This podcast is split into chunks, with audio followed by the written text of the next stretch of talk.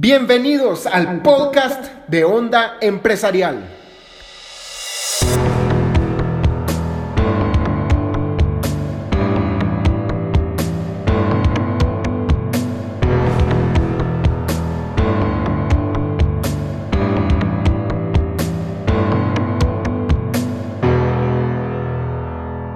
Bienvenidos a este nuevo episodio de su podcast de Onda Empresarial.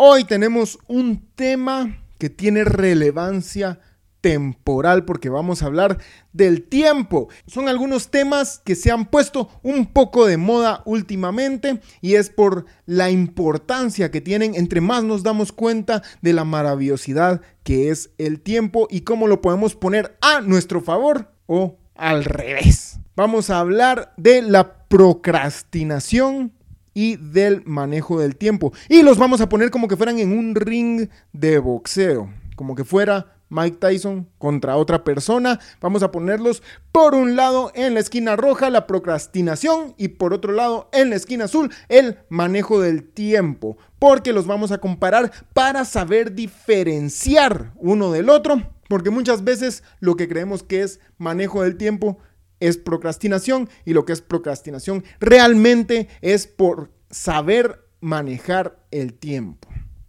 Pero para los que están escuchando por primera vez y dicen, ¿y esa palabra procrastina qué? ¿Qué es? Esa palabra procrastinación, ¿de dónde se la sacaron? Por favor, explíquenme. Esta palabra realmente no la he revisado en el diccionario de la Real Academia Española, es más utilizada en el mundo de habla inglesa y significa dejar las cosas para después. Así de fácil el clásico dicho de ¿por qué dejar para hoy lo que puedes hacer mañana? Eso significa procrastinación, que lo que mi obligación me dice, tengo que concluirlo hoy, lo dejo para mañana, luego mañana lo vuelvo a dejar para mañana. Eso es en dos platos procrastinar. Vamos ahora a compararlo con el manejo del tiempo y vamos a dar ciertos ejemplos de cada uno de los dos. Vamos a empezar con los ejemplos de procrastinar. Por ejemplo, dejar un correo para después que sabes que debes contestar. Muchas veces tenemos ciertas obligaciones en el día y las tareas que parecen urgentes las hacemos y nos mantenemos en un estado de urgencia total de alerta nacional todo el tiempo. Hay muchas cosas que sí son urgentes y si has leído el libro de los siete hábitos de la gente altamente efectiva, sabrás que hay cosas importantes y urgentes. Hay cosas que caen dentro de los dos ámbitos y hay unas que solo son urgentes pero no son importantes y donde más tiene que ir nuestra atención y nuestro tiempo y esfuerzo es en las importantes, porque hay metas a largo plazo, hay resultados en el tiempo más lejano que debemos cumplir, que al final nos van a beneficiar más que mantenernos haciendo cosas pequeñas sin tanta importancia. Sí, puede ser urgente que todos ya tienen hambre y quieren pedir el almuerzo y a ti te delegaron para pedirlo, pero eso realmente es tan importante? Habría que preguntártelo a ti mismo. Es por lo tanto es, por lo tanto, muy importante que sepamos diferenciar entre precisamente las cosas importantes y las que únicamente son urgentes. Entonces, por ejemplo, si tienes que contestar un correo que sabes que es de un cliente importante, que debe ser contestado y estás contestando otros mensajes que tal vez no lo son tanto o estás haciendo tareas que sí tienes que cumplir pero no tienen tanta relevancia, entonces lo importante es que contestes ese correo para tu cliente. Otro ejemplo de procrastinación es hacer algo que nos da placer en lugar de las cosas importantes. Y esto me recuerda mis preciosos años de la universidad y del colegio.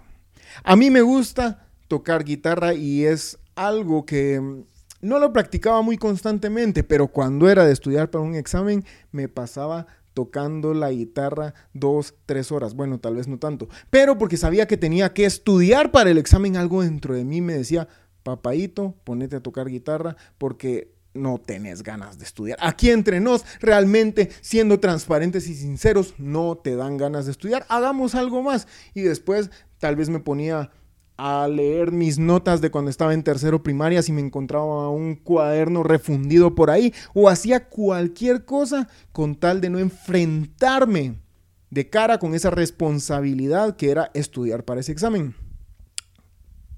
Ponte a pensar, sé sincero y sincera contigo mismo y misma.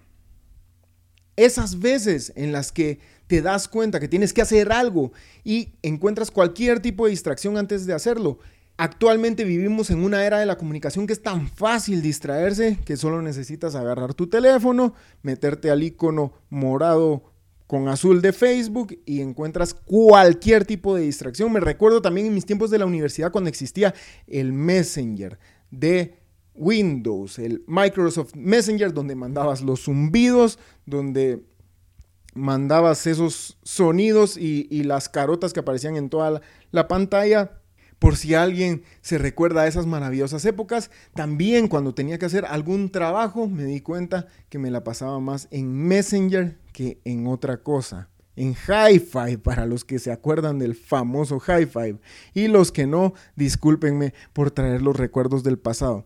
Pero en un momento me di cuenta que eso me estaba quitando demasiado tiempo y dejé de hacerlo, dejé de meterme tan frecuentemente porque habían otras cosas que eran más importantes en ese entonces para mí. Igual en este momento de mi vida he aprendido a dejar esas distracciones por un lado. Por ejemplo, yo no me meto a Facebook. El tiempo máximo que paso en Facebook en una semana serán tres minutos a lo mucho, en una semana completa, porque jamás tocó ese icono para ver qué están haciendo las demás personas. Y no es que no quiera estar en contacto, es que sé que es una distracción inmediata, porque en ese momento en el que estás viendo esa primera foto del bebé de tu mejor amigo, en ese momento ya se te fue media hora por el caño. Evita esas distracciones, evita las pláticas que te distraen. Esos son dos ejemplos de procrastinación, cosas que nos dan placer en el momento, o no placer necesariamente como comerse un helado o, o, como que te hagan un masaje, no es así, sino que nuestro cerebro está buscando siempre el camino más fácil y evitando este tipo de responsabilidades. Entonces, placer puede ser una forma de distraerte, de que tu cerebro se divierta y se dé carcajadas mentales. Eso puede ser una forma de placer y de posponer tus verdaderas responsabilidades. Pero al final del día, al final de la semana, ¿qué te va a traer los verdaderos resultados? Haber visto Facebook, haberte metido a WhatsApp dos horas o haber hecho el trabajo que tuviste que hacer en un año, tu yo de un año. ¿Qué te va a agradecer? Gracias por todas esas horas en Facebook, por todas esas fotos y esos memes que viste. De verdad te lo agradezco tanto. Sos una persona ejemplar. ¿Crees que eso te va a decir tu yo del futuro? Pues sería de preguntarle. Ahora vámonos con ejemplos de manejo del tiempo. Lo que quiero hacer es una distinción, porque muchas veces podemos confundir una cosa con la otra y hay una delgada línea entre dejar las cosas para después, porque hay otras cosas más importantes y dejar las cosas para después simplemente por distracciones y porque no somos lo suficientemente fuertes mentalmente y en nuestra autodeterminación y disciplina para tomar el control de los asuntos cuando debemos hacerlo en el tiempo oportuno. Entonces, ahora vamos con ejemplos de manejo del tiempo. Dejar algo importante para después, pero por prioridad porque hay algo más importante que debemos hacer antes. Y es que esto es algo que hay que ponerle mucha atención, porque puede ser de manejar, de balancear bien, puede ser un poco dudoso en qué momento hacerlo, pero en nuestro día, para manejar nuestro tiempo, tenemos diferentes prioridades. Hay cosas que tenemos que completar que son importantes. Y si te das cuenta en tu agenda, si eres una persona organizada que sabe qué tiene que hacer durante el día, te, te darás cuenta que hay muchas cosas que son importantes y por algo están ahí, porque tienen cierto nivel de importancia. Entonces es muy importante que sepamos determinar dentro de ese cúmulo de cosas importantes cuál es la número uno, cuál es la número dos y cuál es la número tres. Sí, la número dos es importante y la número tres es importante, pero vamos a darle una prioridad. Entonces puede ser que la dos parezca que está agarrando fuego en este momento, pero vas a empezar a hacerla hasta que hayas terminado la uno. Y se necesita fuerza de voluntad para hacer eso cuando pareciera que la 2 también te está llamando para que lo hagas. Pero la situación y por lo cual debemos hacer esto es porque como todos sabemos, el ser humano solo hace una cosa a la vez. Dicen que las mujeres hacen dos porque se maquillan, leen la prensa, escuchan el radio, contestan mensajes y manejan mientras van en el automóvil. Ese es un superpoder que cuenta la leyenda que tienen las mujeres, pero aún así el ser humano, sea hombre o sea mujer, tiene que concentrar su atención en una sola cosa a la vez cuando son tareas que requieren nuestra inteligencia. Entonces tenemos que concentrarnos en una terminamos una, pasamos a la otra y por eso es que aquí estamos manejando el tiempo en este caso. Por ejemplo, tenemos que atender a dos clientes muy importantes, incluso puede ser que no necesariamente uno sea más importante que el otro, pero vamos a tener que darle una prioridad a uno de los dos. Y no prioridad de importancia, sino prioridad en nuestro tiempo. A quién vamos a atender, primero, a quién vamos a atender después, porque no vamos a juntarlos a los dos y atender a los dos al mismo tiempo, sino que uno por uno. Aprende a priorizar y a cumplir tus prioridades, que cuando digas, yo voy a hacer esto primero y esto después, que no se te crucen cosas urgentes sin tanta importancia que te quiten la atención. Segundo, ¿cómo podemos manejar el tiempo no contestando mensajes urgentemente? Ojo aquí, la mayoría de personas tenemos en la mente que si nos mandan un mensaje en esta era digital en la que están tan a la mano, que tenemos que contestarlo inmediatamente. Tratamos todo como que si fuera un asunto súper importante, como que el... Eh, como que nos estuviera contactando Bill Gates en todo momento. No es así y no tienes por qué contestar un mensaje inmediatamente. Sí, hay algunos que lo ameritan, especialmente si son de la novia o del novio. Esos mensajes son prioridad número uno, pero hay muchos otros que no lo son y que pensamos que tenemos que contestarlos inmediatamente. Realmente yo reconozco que en general no contesto la mayoría de mensajes muy rápidamente y esto pues es algo que no es mi fortaleza y lo reconozco. Se me va la mano en este punto. No contesto los mensajes inmediatamente y a veces pasan un día o dos sin que los conteste, o sea que ni inmediatamente, ni inmediatamente, ni de ninguna forma. Pero esto, esto tampoco tiene que suceder, tenemos que darle cierto tiempo. ¿Cómo podemos hacerlo? Determinando horas del día en las que vamos a contestar los mensajes. Y verás, si eres una de las personas que contesta inmediatamente y tomas una medida así, tus amigos, tus conocidos se darán cuenta, pero luego se irán acostumbrando. Porque tu tiempo es valioso y solo vives una vez. Aprende a manejar el tiempo. Vamos a pasar ahora a acciones que puedes tomar para dejar la procrastinación y manejar bien tu tiempo. Primero, Acciones para dejar la procrastinación, reducir el tiempo en cosas no importantes. Ya hablamos de esto, el Facebook, tiempo de hacer mensajes, tiempo de mandar memes en los grupos, reduce el tiempo de esas cosas que no te producen resultados a largo plazo. Vas a ser de las personas que toman el camino fácil o vas a ser de las personas que hacen lo que se tiene que hacer. ¿Quieres llevar tu negocio a otro nivel? Haz las cosas que requieren de esfuerzo aunque no tengas ganas y así lo vas a llevar a otro nivel. Todo negocio se funda saliendo de esa zona de confort, ya lo hemos hablado en otro episodio, se funda saliendo de esa zona en la que estamos cómodos, dejando de mandar el meme que acabamos de ver en el otro grupo y en lugar de eso ponerte a ver la contabilidad de tu empresa, ponerte a pensar en la siguiente campaña publicitaria, poniéndote a pensar en ese mensaje que quieres hacer llegar a, a tus clientes o atendiendo bien a un cliente. ¿Qué prefieres hacer mañana? ¿Qué te sentirás mejor de haber hecho. Segundo, hay un libro que se llama algo así como cómete a la rana. ¿De qué se trata esto? Que agarres una rana, la cocines y te la disfrutes. Es broma. Se trata de empezar tu día comiéndote a la rana. ¿Qué significa esa tarea? que es la que menos ganas tienes que hacer, pero es la de más importancia. Y realmente es algo muy práctico y es lo mejor que podemos hacer.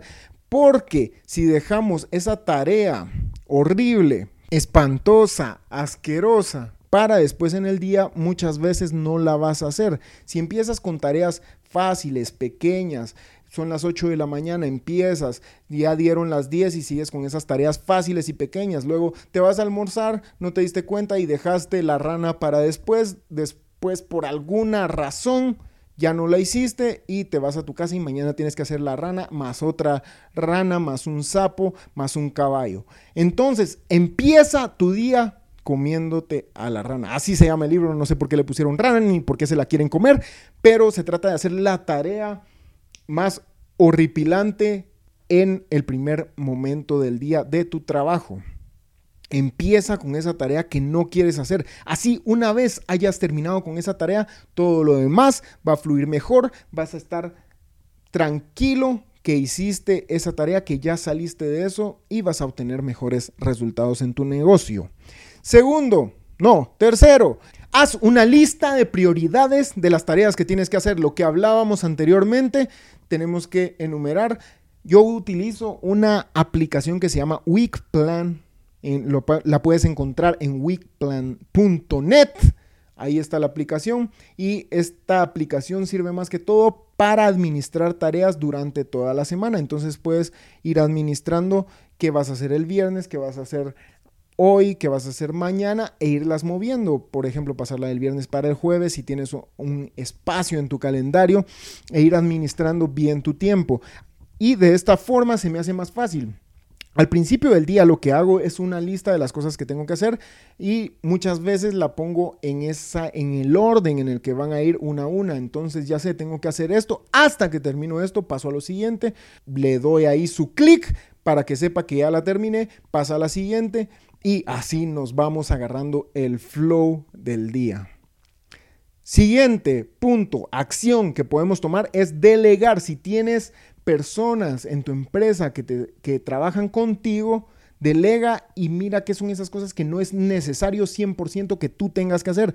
Hay cosas que es muy importante que hagas y hay otras que las puede hacer alguien más. Hace poco leí en un libro, muy buen libro, acerca de innovación y hablaba algo que decía que el dueño dice que no tiene tiempo de innovar porque tiene que estar manejando inventarios. Y dice el autor del libro, ¿y usted, papadito, por qué está manejando inventarios cuando debería estar haciendo otras cosas? Determina qué son esas tareas en las que debes estar pasando tu tiempo enfocándote y delega las otras tareas que otras personas pueden hacer, al menos un 80% de lo que, bien de lo que tú puedes hacerlo. No necesariamente tiene que ser un 100, poco a poco van a ir haciéndolo mejor, pero es importante que tú sepas administrar tu tiempo y que no tengas que estar llenando hojas de Excel si eso no es en lo que debes estarte enfocando cuando podrías estar haciendo crecer tu negocio. Siguiente punto, este punto me cambió la vida y sé que si estás escuchando esto es muy probable que no lo vayas a hacer. Soy sincero y transparente. Pon tu celular en silencioso. Este es el tip y como te digo, sé que es muy probable que no lo vayas a hacer porque esto pocas personas se atreven a hacerlo. Y se trata de desactivar todas las notificaciones, los mensajes que te entran, que no te enteres cuando suena ese tu aparato lo ponemos boca abajo, no lo miramos y así nos enteramos únicamente de las notificaciones en el tiempo en el que nosotros determinemos. Si yo determino que voy a trabajar una hora seguida en un proyecto que estoy llevando, después de esa hora seguida voy a revisar mis mensajes, los contesto, 15 minutos, trabajo otra hora seguida y así tengo una mejor concentración y resultados al final del día. Esto realmente me cambió la vida, sinceramente, porque al momento en que entra un mensaje, hay un estrés inconsciente de contestarlo, hay una urgencia que se crea en nuestro interior, que tenemos un mensaje pendiente y si eliminas eso, te darás cuenta del aumento en tu paz mental que vas a tener, del aumento en tu productividad, porque no te enterarás que entró un mensaje, piensas que simplemente no los hay y los vas a contestar en tu tiempo. Siguiente y último punto, no tienes que contestar todas las llamadas, yo sé, esto puede sonar un poco rudo, pero es cierto. A veces hay una llamada que no esperabas y que no querías contestar en ese momento, pero la contestas luego cuando te das cuenta 15 minutos, 20 que pudiste haber estado trabajando. La concentración es uno de los atributos más preciados que podemos tener. El momentum, la aviada como le decimos en nuestro país, es algo muy importante cuando llevamos ese impulso debemos continuarlo. Si hay algo que te lo frena, luego deberás tomar el impulso. No sé si es cierto, pero una vez leí que tomaba alrededor de 20 minutos volver a concentrarse una vez que uno ha interrumpido esa concentración. Realmente creo que no es cierto, es un poco exagerado porque personalmente puedo concentrarme bastante más rápido que ese tiempo y creo que la mayoría lo podemos hacer si nos acostumbramos a eso. Y se trata entonces de no interrumpir ese momentum. Cuando te entra una llamada, no necesariamente tienes que contestarla, puedes devolverla después, puedes avisarle a la persona que estás en un momento en el que estás atendiendo otra situación y que luego te vas a comunicar. No es necesario que atendamos todas las llamadas y esto me recuerda a un licenciado de la cuando yo estaba estudiando en la universidad que también decía, ¿por qué toda la gente cree que tengo que contestar? No es mi obligación. Y yo dije, qué sabiduría la de esta persona. Y yo sé, puede sonar un poco rudo, no es por rudeza, es porque hay cosas importantes que tenemos que hacer. Y más si sabes que hay personas que se tardan un, su buen tiempo hablando cada vez que les contestas. Entonces, simplemente ten cuidado, mantén siempre las amistades, pero administra bien tu tiempo. Háblale después de que hayas terminado las cosas importantes. Llame a esa persona y pónganse al día de todo lo que sucedió. Muchas gracias por acompañarnos en este episodio. Esperamos que no lo procrastines la siguiente semana, sino que estas acciones que te hemos dado hoy te sirvan y las puedas poner en acción. Te esperamos la próxima semana.